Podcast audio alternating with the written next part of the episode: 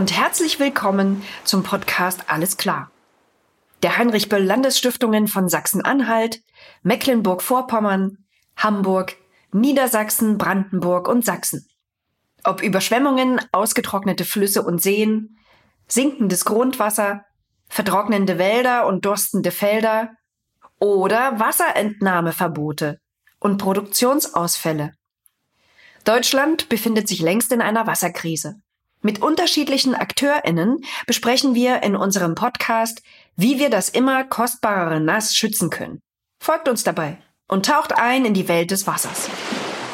Über 70 Prozent unseres Trinkwassers gewinnen wir aus Grundwasser in Deutschland. Doch Grundwasser ist nicht nur für uns lebenswichtig. Mit Wasser in oberen Bodenschichten versorgen sich Pflanzen. Grundwasser hält Lebensräume in Oberflächengewässern am Leben, aber auch das Grundwasser selbst bietet zahlreichen Tieren und Mikroorganismen einen, wenn auch kargen Lebensraum. Doch ausbleibende Niederschläge und ein hoher Wasserbedarf lassen Grundwasserspiegel absinken. Einträge aus der Landwirtschaft, etwa Dünger und Pestizide, aber auch Industrie und Verkehr verschmutzen das Grundwasser. Durch Klimakrise und menschliche Nutzung erhöhen sich die Temperaturen in dem sensiblen Lebensraum.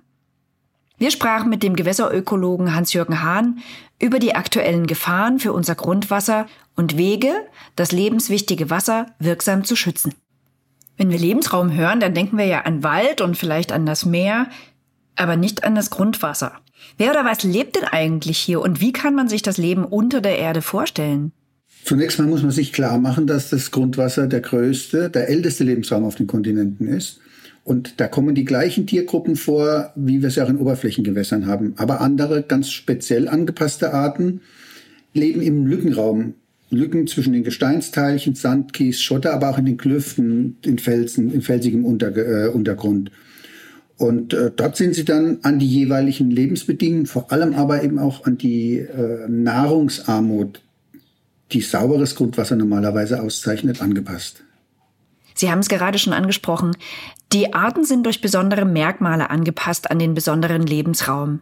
Was braucht es denn da? Wie muss man sich das vorstellen? Vielleicht äh, erstmal vorneweg, die Tiere sind nicht dort, weil sie es so toll finden, sondern weil sie der Konkurrenz in den oberirdischen Gewässern in der Oberfläche ausweichen können. Man muss nämlich sehr hart im Nehmen sein, wenn man im Grundwasser überleben will.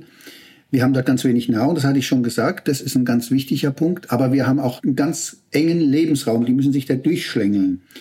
Und wir haben dort kein Licht. Und das sind Dinge, die die Tiere dort unten ganz stark prägen. Die haben einen reduzierten Stoffwechsel. Äh, sie haben eine ganz geringe Fortpflanzungsrate. Diese winzigen Tiere werden bis zu 15 Jahre alt, weil der Stoffwechsel eben so reduziert ist. Sie haben nur ganz wenige Nachkommen, wenige Jungen. Die brauchen zum Teil fünf, sechs Jahre, bis sie geschlechtsreif sind. Es wird überall gespart. Deswegen sind die Tiere auch blind. Die brauchen keine Augen. Es ist ja dunkel da unten und sie sind auch farblos, um eben Pigmente zu sparen. Das sind so die wesentlichen Merkmale der Grundwassertiere. Da kommen natürlich immer noch ein paar andere dazu, aber das sind so die zentralen Kennzeichen. Sie hatten ja gerade gesagt, die Ernährung ist da unten sehr kompliziert. Von was leben denn die Tiere? Die leben von zwei Dingen. Zunächst mal von organischem Material, Pflanzenteilchen und dergleichen, totem Material in der Regel, das von der Oberfläche eingetragen wird und wenn das Grundwasser tiefer ist, vor allem auch von Bakterien, die gelöstes organisches Material aus dem Wasser aufnehmen und in bakterielle Biomasse umwandeln. Und diese Bakterien fressen die Tiere und das ist nichts anderes als die Selbstreinigung des Grundwassers. Also die Lebensgemeinschaften reinigen das Grundwasser, was deren größte Ökosystemleistung ist. Wie viele Arten haben die ForscherInnen denn schon gefunden in diesem Lebensraum? Und von wie vielen Arten wird denn noch ausgegangen, die sich den Blicken bislang noch entzogen haben? Das ist eine der schwierigsten Fragen und das ist auch eine grundwassertypische Frage. Wir kennen aus Deutschland so, je nachdem wie man dran geht, bis zu 500 Arten, aus Europa 2000 Arten etwa. Allerdings, und das ist der entscheidende Punkt, es gibt sehr viele kryptische Arten. Es gibt Arten, denen man gar nicht ansieht, dass sie eine eigene Art darstellen. Die sehen morphologisch vom Körperbau ganz ähnlich aus wie die Schwesterarten, aber sind genetisch unterschiedlich, weil die Lebensräume so stark unterteilt sind. Das ist ein ganz wichtiger Aspekt. Und der andere ist, dass das Grundwasser einfach sehr schlecht untersucht ist. Bei jeder größeren Studie finden wir tatsächlich neue Arten. Eines ist klar, die Artenvielfalt im Grundwasser ist maßlos unterschätzt. Wahrscheinlich mindestens so stark wie in der Tiefsee, auf jeden Fall sehr viel stärker als in allen anderen Lebensräumen, die wir in Mitteleuropa haben. Sie hatten ja schon die Rolle angesprochen, die eben genau jene Arten übernehmen für die Säuberung des Grundwassers. Tummeln die sich denn dann auch in unserem Trinkwasser? Immerhin werden ja über 70 Prozent unseres Grundwassers für unser Trinkwasser verwendet. Trinkwasserversorgungsanlagen sind künstliche Grundwasserlebensräume. Das bedeutet, vor allem wenn sie durch Grundwasser gespeist sind, dass wir da auch Grundwassertiere in den Leitungsnetzen finden. Die sind aber komplett harmlos für die menschliche Gesundheit. Die nimmt man in der Regel auch gar nicht wahr, weil sie meistens sehr klein sind und weil sie in den Hausfiltern hängen bleiben. Ich finde immer ein gutes Beispiel sind die Kirschen. Da weiß jeder, dass man da ab und zu mal eine Made drin findet. Das ist halt so. Und beim Grundwasser ist es auch so. Grundwasser ist belebt, das ist eben nicht steril. Und deswegen hat man in allen Leitungsnetzen eine geringe Anzahl dieser Grundwasserorganismen oder verwandter Arten, die dann oberflächennah auftreten. Die immer weiter fortschreitende Klimakrise mit steigenden Temperaturen, extremen Schwankungen beim Niederschlag, mal zu viel, mal zu wenig und teils extremer Hitze verändern das Leben auf der Erde ja enorm. Wie sieht es denn im Lebensraum Grundwasser aus? Es gibt zwei Typen von Auswirkungen, nämlich direkte und indirekten. Die direkten bedeutet, dass entweder die Grundwasserstände sehr stark sinken, wenn die Niederschläge ausbleiben und damit auch die Vulnerabilität, die Verletzlichkeit des Grundwassers durch eindringendes Oberflächenwasser erhöht wird. Und zum anderen können auch durch Starkregenereignisse, gerade über die Fließgewässer, Pulse von Oberflächenwasser ins Grundwasser durchdringen. Das sind also direkte Auswirkungen. Eine weitere direkte Auswirkung ist die Erwärmung des Grundwassers durch den Klimawandel. Grundwasser ist normalerweise gleichbleibend kühl, entspricht in etwa dem Jahresmittel der Lufttemperatur. In Deutschland sind das so zwischen 8 und 12 Grad im Schnitt. Und die Tiere sind daran seit Jahrmillionen angepasst. Umgekehrt bedeutet das, dass die meisten Arten sehr empfindlich auf Erwärmung reagieren. Und deswegen bedeutet der Klimawandel, die Erwärmung des Grundwassers tatsächlich für viele Arten eine Bedrohung. Vor allem, wenn wir wissen, dass sich heute schon Erwärmungen des Grundwassers bis in 100 Meter Tiefe nachweisen lassen. Was heißt es denn für unser Trinkwasser, wenn sich das Grundwasser erwärmt? Hat das Auswirkungen auf die Trinkwasserversorgung und die Qualität unseres Wassers? Äh, wir haben da ein, ein Mengenproblem, mit dem wir uns auseinandersetzen müssen. Das ist ganz klar. Wir haben in vielen Regionen deutlich verringerte Grundwasserneubildungsraten in den letzten 20 Jahren. Das heißt, wir brauchen Konzepte für den zukünftigen nachhaltigen Umgang mit Grundwasser, mit unserem Trinkwasser. Aber die Erwärmung hat natürlich auch Auswirkungen auf die äh, Qualität des Grundwassers.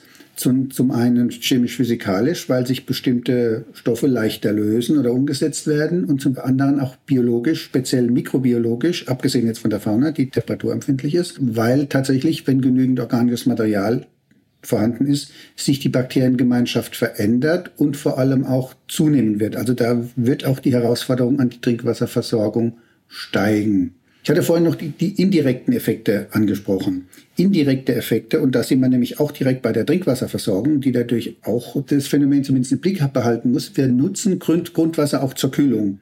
Zunehmend, vor allem auch um Energie zu sparen, im Rahmen des Energiewandels, wird Grundwasser für die Gebäudekühlung genutzt und wird dann erwärmt zurückgeleitet. Und das ist kein Einzelfenomen, sondern das findet fast flächig in Deutschland statt und zunehmend mehr. Und damit kriege ich zunehmend auch Wärmeinseln im Grundwasser, wie ich umgekehrt auch Wärme entnehme im Winter zum Heizen. Das heißt, wir kriegen plötzlich in einem ursprünglich ganz stabilen Lebensraum plötzlich eine große Temperaturspannbreite in bestimmten Bereichen. Was wir also ganz dringend brauchen, ist ein biologisch begründetes Wärmemanagement des Grundwassers. Sie hatten ja schon äh, von sinkenden Grundwasserständen gesprochen. Mich würde interessieren, was genau passiert, wenn der Grundwasserspiegel absinkt hinsichtlich des Wasserhaushalts, aber auch der Qualität. Wenn man sich die Landschaft anschaut, dann spielt da Wasser eine ganz entscheidende Rolle. Man spricht vom Landschaftswasserhaushalt. Das sagt, wie die verschiedenen Komponenten des Wassers, Oberflächenwasser, Grundwasser, Niederschlag miteinander kommunizieren, in Verbindung sind. Und ein ganz entscheidender Punkt ist der Druck des Grundwassers. Wenn ich also sehr viel Grundwasser habe, dann steht das Grundwasser sehr hoch und ist allein schon, vor allem wenn es gespannt ist, recht gut gegen Einträge von oben geschützt. Wenn jetzt der Grundwasserspiegel sinkt, entweder durch übermäßige Entnahmen oder auch natürlicherweise durch den Klimawandel, dann bedeutet das, dass die Belastung in der Fläche dem Grundwasser folgt nach unten und damit das Grundwasser stark gefährdet. Und besonders problematisch ist das im Bereich der Fließgewässer. Wenn dort der Grundwasserspiegel, der normalerweise über dem Fließgewässerspiegel steht und die Fließgewässer speist, unter die Fließgewässer sinkt, verlieren die Gewässer plötzlich ihr Wasser in den Untergrund, in das Grundwasser hinein, mit all den Schadstoffen, die sie mit sich führen. Und das sind vor allem auch Ausleitungen aus Kläranlagen, die einen sehr hohen Anteil am Abfluss der Gewässer haben können. Was dann auch bedeutet, dass wir da eine schwere Hypothek für die Zukunft haben. Ja, und enorme Kosten bei der Trinkwasserversorgung, die auf uns zukommen werden. Die Trinkwasserversorgung hat damit auf jeden Fall ein Problem. Aber es ist natürlich auch eine Herausforderung für das Fließgewässermanagement. Das zeigt uns nämlich, dass man Fließgewässerschutz und Reinhaltung nicht vom Grundwasser trennen kann. Was wir dringend brauchen, ist die vierte Reinigungsstufe bei Kläranlagen. Die haben wir nur ausnahmsweise. Und damit kann man zumindest einen großen Teil dieser sogenannten Mikroschadstoffe, um die es vor allem geht, Medikamentenreste und dergleichen, herausholen. Auf unseren Feldern werden ja nach wie vor große Mengen Dünger und Pestizide ausgebracht. Über Agrarflächen versickerndes Wasser bringt diese Stoffe auch in tiefere Bodenschichten, ja bis ins Grundwasser ja auch mit. Was bedeutet es für das Grundwasser? Dazu gibt es nur sehr wenige Untersuchungen. Was wir immer wieder sehen, ist, dass man klar unterscheiden kann zwischen der Fauna unter landwirtschaftlich genutzten Flächen und unter weitgehend naturnahen Flächen, zum Beispiel im Wald. Ähm, wir haben zum einen Schadstoffeinträge, von denen wir gar nicht genau wissen, wie die tatsächlich auf die Fauna wirken. Wir gehen aber davon aus, dass die ähnliche Wirkungen haben wie auf Oberflächenfauna. Allerdings dürften die Grundwassertiere sehr viel sensibler darauf reagieren. Und zum anderen haben wir auch einen verstärkten Eintrag organischen Materials, was die Grundlage des Lebens im Grundwasser ist. Wenn ich jetzt plötzlich die organische Fracht erhöhe, dann wird es auch grundwasserfremden Organismen und Tieren erlaubt und möglich, ins Grundwasser einzuwandern und dort die Grundwasserfauna zu verändern. Und das dürfte einer der Gründe sein, warum die Unterschiede zwischen landwirtschaftlich genutzten Flächen und naturnahen Referenzflächen sich in der Besiedlung so deutlich widerspiegeln. Eine Million Kubikmeter Grundwasser werden täglich allein aus dem Kohleabbaugebiet in der Lausitz abgepumpt. Was passiert, wenn das Wasser plötzlich weg ist? Und welche Folgen gibt es denn, wenn das Wasser irgendwann wieder zurückkommt? Darüber weiß man überhaupt nichts meines Wissens. Es gibt auch keine Untersuchungen dazu. Man kann aber Mutmaßungen anstellen. Die, die Bereiche, von denen Sie gerade sprechen, weisen ein sauerstoffarmes oder freies Grundwasser auf. Das bedeutet, dass dort außer Bakterien kaum ein höheres Leben möglich ist dauerhaft. Das heißt, es äh, ist davon auszugehen, dass sie dort kaum Grundwassertiere finden. Aber wie gesagt, Bakterien. Und das sieht man dann auch daran, wenn dieser Grundwasserspiegel abgesenkt wird, was jetzt zurzeit passiert. Wenn das Grundwasser an die Oberfläche kommt, wird es oxidiert und versauert, um es mal ganz einfach zu sagen. Und dahinter stehen aber nicht bloß äh, isoelektrische, also abiotische Vorgänge, sondern vor allem auch biologische. Es gibt nämlich Eisen- äh, und Schwefelbakterien, die diese Oxidation durchführen. Und damit haben wir einen Versauerungsschub. Wenn jetzt dieses Grundwasser wieder ansteigt, dann ist die Frage, was da passiert. Ich vermute, dass in den oberen Bodenschichten weiterhin Sauerstoff vorhanden ist, so dass die Oxidation noch, solange es weiterlaufen wird, also auch eine Versauerung stattfindet, bis der Sauerstoff verbraucht ist. Was das dann langfristig bedeutet, ist schwer zu sagen. Ähm, auszugehen ist wohl davon, dass es erstmal, wie es auch vorher der Fall war, kaum, zumindest in größerer Tiefe, eine Grundwasserfauna geben wird. Sie hatten ja vorhin darüber gesprochen, dass das Grundwasser in verschiedenen Schichten zu finden ist. Man könnte nun auf die Idee kommen, tiefer nach Grundwasser zu graben, wenn das oberflächennähere Grundwasser aufgebraucht ist. Was entgegnen Sie denn darauf? Das ist natürlich ein Riesenproblem, weil dieses Wasser, an das wir drangehen, eigentlich die, unsere eisernen Reserven sind. Das ist in der Regel ein sehr altes Wasser. Das wird nur über Jahrzehnte, wahrscheinlich Jahrhunderte oder noch größere Zeiträume regeneriert, kommt also nach. Ich verbrauche das. Das ist der eine Punkt. Der zweite Punkt ist, auch wenn gesagt wird, diese verschiedenen Grundwasserstockwerke oder Schichten sind voneinander getrennt, stimmt das natürlich nicht. Dieses Wasser muss ja irgendwann mal runtergekommen sein. Wenn ich also in der Tiefe fördere, dann ziehe ich oberflächennahes Grundwasser in die Tiefe mit all den Schadstoffen, die da drin sind. Wenn ich also in die Tiefe gehe, um es auf den Punkt zu bringen, verlagere ich das Problem in die Zukunft, nämlich über, überlasse das dann unseren Kindern, Enkeln und Urenkeln. Nachhaltig ist das nicht. Damit sind wir ja auch schon an einem ganz wichtigen Punkt angelangt. Was können wir denn tun, um unser Grundwasser zu schützen und wer kann was tun? In der Theorie ist das ganz einfach. Wir müssen das Wasser in der Fläche zurückhalten und wir müssen im privaten Leben Wasser sparen, wo es nur geht. In der Fläche haben wir das Problem, dass es dann sofort Konflikte gibt. Ich muss die Landschaft restrukturieren, ich brauche Gehölze, ich brauche möglicherweise Versickerungsbecken, ich brauche ökologische Flurbereinigungen. Und das durchzusetzen ist ganz schwierig. Ich muss die Städte umbauen. Ich muss gucken, dass ich in den Städten das Wasser zurückhalte. Stichwort Schwammstadt. Das können Versickerungsbecken sein, das können Zisternen sein, eine Brauchwassernutzung. Und das betrifft natürlich, jetzt komme ich zum Privaten, das betrifft natürlich jeden Einzelnen von uns, wie ich eben mit meinem Wasser umgehe. Ob ich einen Swimmingpool brauche, wie oft ich meinen Rasen bewässern muss, ähm, wie sieht eigentlich mein Garten aus? Oder mache ich es im Haushalt? Habe ich Brauchwasser für die Toiletten zum Beispiel aus einer Zisterne, die ich mir angeschafft habe für das Dachwasser? Lasse ich den Wasserhahn äh, nur ganz klein laufen? Das sind ganz viele kleine Dinge, die sich aber summieren. Das heißt, auf der einen Seite muss ich zur Grundwasserneubildung beitragen und zum anderen muss ich Wasser sparen.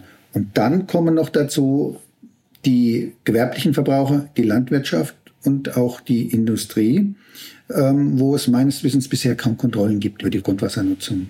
Wir haben keine Konzepte, die tatsächlich auf den Klimawandel ausgerichtet sind. Wir wissen gar nicht für die allermeisten Gebiete, wie viel Wasser tatsächlich verfügbar ist. Und wenn ich zu einer zukunftsfähigen Wasserbewirtschaftung kommen will, dann muss ich die verschiedenen Akteure mit ins Boot holen. Ich muss vor dem Hintergrund der verfügbaren Wassermenge, des Wasserdargebotes, wie man sagt, drüber sprechen, wer wie viel Wasser mit welcher Priorität erhält. Und dann muss man tatsächlich auch klare politische Entscheidungen treffen. Und da wird an der Stelle spätestens wird es dann unangenehm. Ich verkneife Sie mir jetzt doch nicht die Frage nach Tesla. Bei Tesla hat man ganz offensichtlich kurzfristige oder mittelfristige wirtschaftliche Interessen massivst über wasserwirtschaftliche und ökologische äh, Erfordernisse gestellt. Man hat rasant und ohne Rücksicht auf ökologische Belange diese Genehmigung durchgezogen. Wie sich das dann auswirken wird, sowohl auf die Trinkwasserversorgung wie auch auf die Ökosysteme, das wird sich dann zeigen. Wie muss dann eine enkeltaugliche Wasserpolitik gestaltet sein? Wir brauchen vor allem auch einen Ordnungsrahmen, einen rechtlichen Rahmen, der es ermöglicht, Maßnahmen, die in der Fläche geschehen, Eingriffe, die in der Fläche stattfinden, direkt in Verbindung zu setzen zu dem Landschaftswasserhaushalt und auch zu den Gewässern. Das haben wir im Moment nicht und das ist auch die große Schwäche bei der Umsetzung der Wasserrahmenrichtlinie. Welche Rolle spielen denn regionale und lokale Akteurinnen? Dieser regionale Bezug ist auch die große Chance dabei. Dadurch kann man wirklich auch vor Ort Dinge bewegen und verändern, ohne sich zurückzulehnen, zu sagen, das muss jetzt die große Politik regeln. Wenn wir wissen, wie viel Wasser verfügbar ist, dann kann man sich tatsächlich den politischen Willen und auch eine angepasste gesetzliche Rahmenbedingung, gesetzliche Rahmenbedingungen vorausgesetzt, dieses Problem zumindest angehen und auch mit dem Aspekt der Nachhaltigkeit möglicherweise in den Griff bekommen. Dies war eine Folge des Podcasts Alles klar, der Heinrich Böll Landesstiftungen von Sachsen-Anhalt, Mecklenburg-Vorpommern, Hamburg, Niedersachsen, Brandenburg und Sachsen. Vielen Dank für euer Interesse. Ihr habt noch Fragen rund ums Wasser?